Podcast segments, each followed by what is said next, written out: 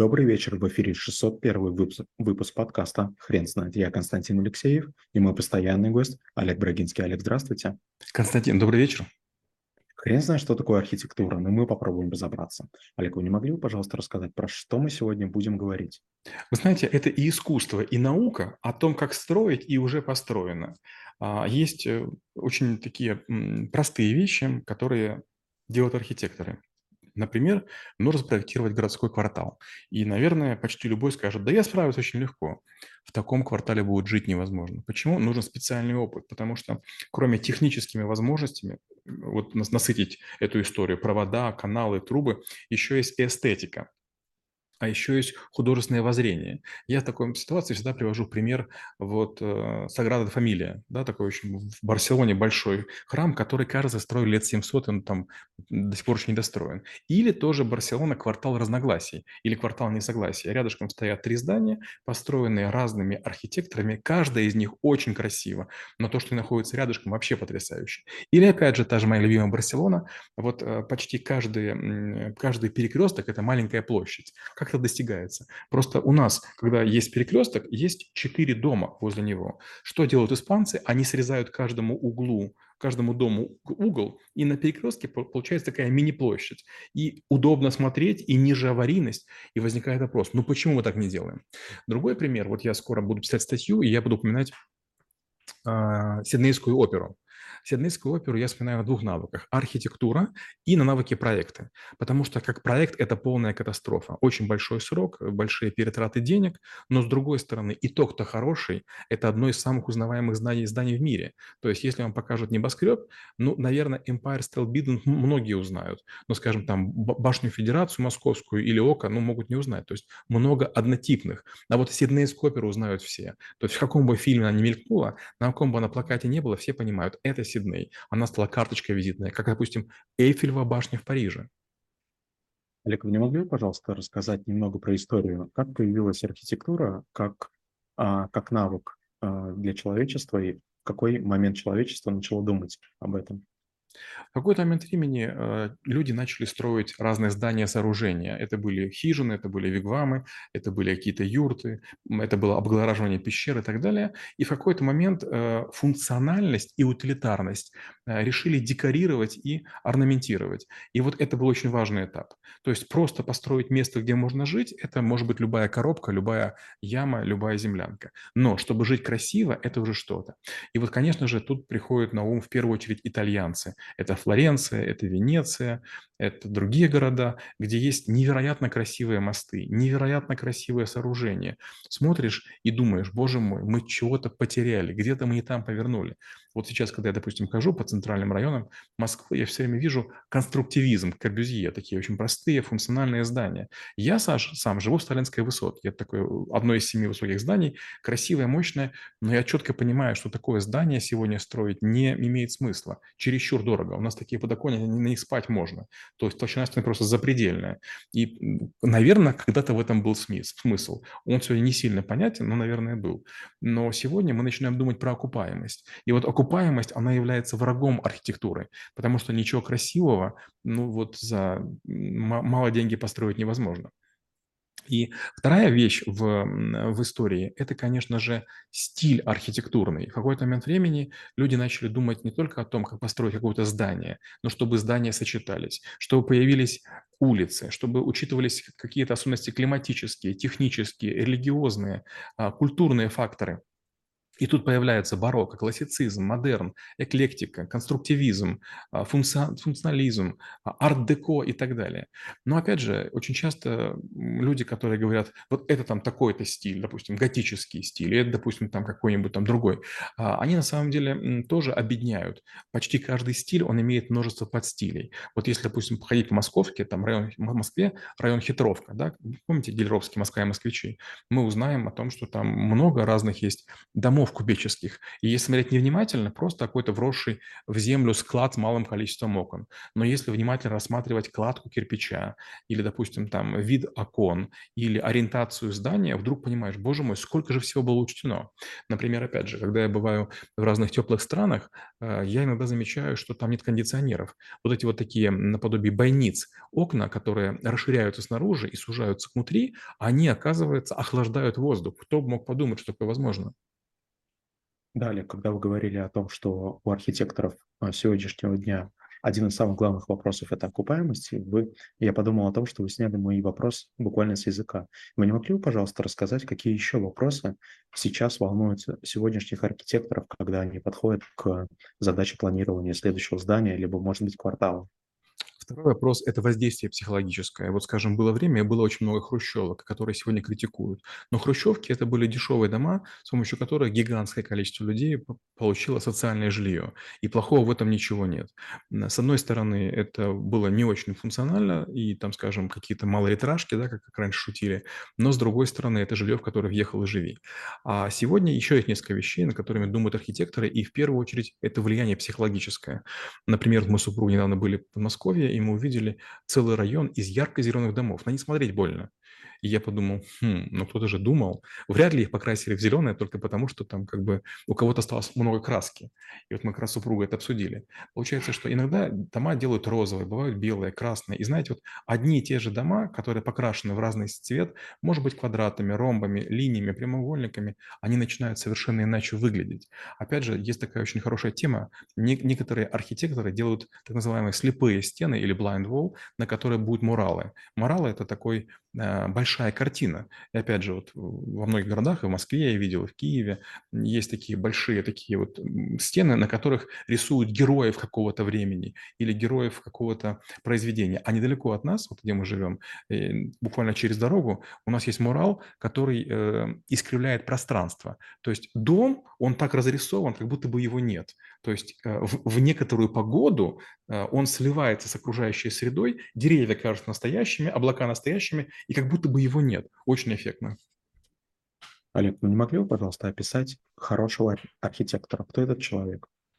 А, хороший архитектор– это невероятно продуманский человек. Когда я впервые познакомился с архитекторами, оказалось, что я думал, они такие креативные и так далее. Нет, они прямо визионеры. И в первую очередь я, конечно же, говорю про Заху Хадид. Я с ней на, на, на паре проектов работал, а потом работал с людьми, которые работали у нее. И вот, скажем, там в той же Москве есть компания DG Group, которая стоит 30 кинотеатров. Там тоже были некоторые идеи Захи Хадид. И вот эксплуатируемая кровью, вентилируемые фасады, такие какие-то необычные линии. И с одной стороны смотришь и думаешь, это же так будет сложно строить а с другой стороны это компромисс. Вы знаете, как говорят, что а, Honda строили инженеры, а Lexus строили маркетологи. Глобально говоря, ну я утрирую, да, машины не сильно отличаются, но в одном случае мы хотим продать, а в другом случае мы хотим совершенство техническое. Или другой пример. Скажем, вот э, кто был в Израиле, те знают, что во многих домах, построенных после 2000 года, а, в каждом подъезде есть такая специальная как бы капсула. И в каждой квартире есть такая дверь, в которую можно забежать, закрыться, и там такой маленький бункер. То есть представьте, образно говоря, есть такие капсулы, да, и в этой капсуле там, допустим, четыре раздела, что могут забирать с разных сторон разные семь семьи, а вокруг капсулы есть квартира. И, честно говоря, думаешь, вау, о чем люди думают? Ну вот да, если летают ракеты, по неволе это делать придется. Олег, расскажите, пожалуйста, что с архитектурой сейчас? А в какие направления движутся архитекторы? А к чему мы идем? Честно говоря, сейчас такого ничего интересного нет. Мы говорили о том, что был конструктивизм и говорили про Кабюзье. Это 20-е годы, начало 30-х. Это фасады стекленные, заводы, фабрики. Все очень простое, очень примитивное и так далее. Потом был постмодернизм. Это середина века 20-го и там долго. Потом был хай-тек. Вот, скажем, те же небоскребы – это стиль хай-тек. Кстати, такая интересная штука, мало кто понимает, но небоскребы могут быть сколь угодно большими. Небоскребы могут быть там километр как минимум. И вот вопрос, в чем сложность? Вы не поверите, основная сложность – это лифты. Потому что даже скоростные лифты, которые будут подниматься на тысячу метров, они будут ехать достаточно долго. Я впервые это понял, когда был в Бурж-Халиф, это Дубай, ну, тогда это было самое высокое здание в мире, по-моему, метров около 800. И вот когда мы ехали в лифте, лифт очень скоростной, это сильно чувствуется, я подумал, долго. Вот, допустим, у нас в доме есть лифт, 6 этажей, и, честно говоря, время, ну, прям проходит моментально, хотя лифт очень медленный. А там точно лифт скоростной, но доехать до верхней смотровой площадки – это прям очень долго. То есть там нужно какие-то фильмы показывать, я утрирую, мультфильм надо показывать в, в лифте, потому что этого не хватает. Олег, интересно узнать, есть ли примеры в мире стран или, может быть, государств, которые отлично относятся к своей архитектуре и планируют ее? Таких не очень много. Ну, во-первых, давайте поговорим о Париже. Если вы возьмете экскурсию в Париже, вы узнаете о том, как парижане не хотели расставаться со своими жалкими лачугами. Но один из французских архитекторов сказал, давайте построим широкие улицы. Его все проклинали, и он говорил, вот когда я умру, парижане поймут, что я для них сделал. И действительно, там лет там, через 20 после смерти все сказали, ну да, он очень многое раздвинул. Если мы говорим об необычной архитектуре, я бы сказал, это в первую очередь, наверное, Саудовская Аравия и Арабские Эмираты. Это страны, которые строят гигантские инфраструктурные проекты, э, которые ну, невероятно выразительны. И, наверное, еще, как, не, как неожиданно, это будет Лас-Вегас. Недавно в Лас-Вегасе сделали гигантский экран, круглый, на который можно проецировать и Луну, или Сатурн, или другие изображения. И теперь этот светящийся экран является, одним, является одной из, ну, временно, одной из важнейших достопримечательностей. А вот в Дубае сделали музей, кажется, называется «Музей современного искусства». Это такой металлический бублик, на котором большие всякие иероглифы. Кажется, он семиэтажный, но смотришь думаешь, боже мой, как вы это сделали? Опять же, в Дубае есть такое интересное место, здание, как будто бы рамка – то есть э, сквозь рамку смотрим как будто бы на мир. Или, например, тоже в Дубае есть э, много разных таких вот зданий, которые имитируют что-то. Допустим, гостиница «Царь», она имитирует царский дворец. А гостиница «Кремлин», она имитирует Кремль. Олег, а расскажите, пожалуйста, существует ли цензура в архитектуре? Как вы относитесь к этой идее, что некая комиссия будет ограничивать а, будущего художника в своих посылах? Да, конечно, есть. Несколько для этого есть факторов. Первое– это так называемые градостроительные планы. Почти каждый крупный город имеет план минимум на 50 лет. Зачем это нужно? Чтобы не ставить дом в том месте, где в будущем будет, например, метро или какая-то эстакада. То есть 50 лет– это срок достаточный для того, чтобы освободить нужные территории, то есть не будет проводиться реновация, не будет проводиться капитальный ремонт, то есть дом, здание, сооружение или элемент инфраструктуры, он умрет своей смертью, его разберут, за старостью, ветхостью и надобностью, и как бы будут землю использовать иначе. А вторая важная вещь – это, конечно же, надо, чтобы улицы выглядели более-менее более-менее однотипно. Недалеко от меня на Садовом кольце построили здание в форме W. То есть W – такая а, красное здание, компания Red Seven строит ее. Э, это такие шикарные апартаменты с отделкой, высота потолков от 2,6 до 5,4 метра. Так вот, когда, кажется, голландцы предложили здание, оно было прям как полное W, и частично здание должно было нависать над Садовым кольцом. Но комиссия посчитала риск неприемлемый и обрезали. Получается такая W не полная, да, вот будет а вот она будет как бы обрезанная часть только для того, чтобы вертикально и не нависать над Садовым кольцом. Да, такое бывает.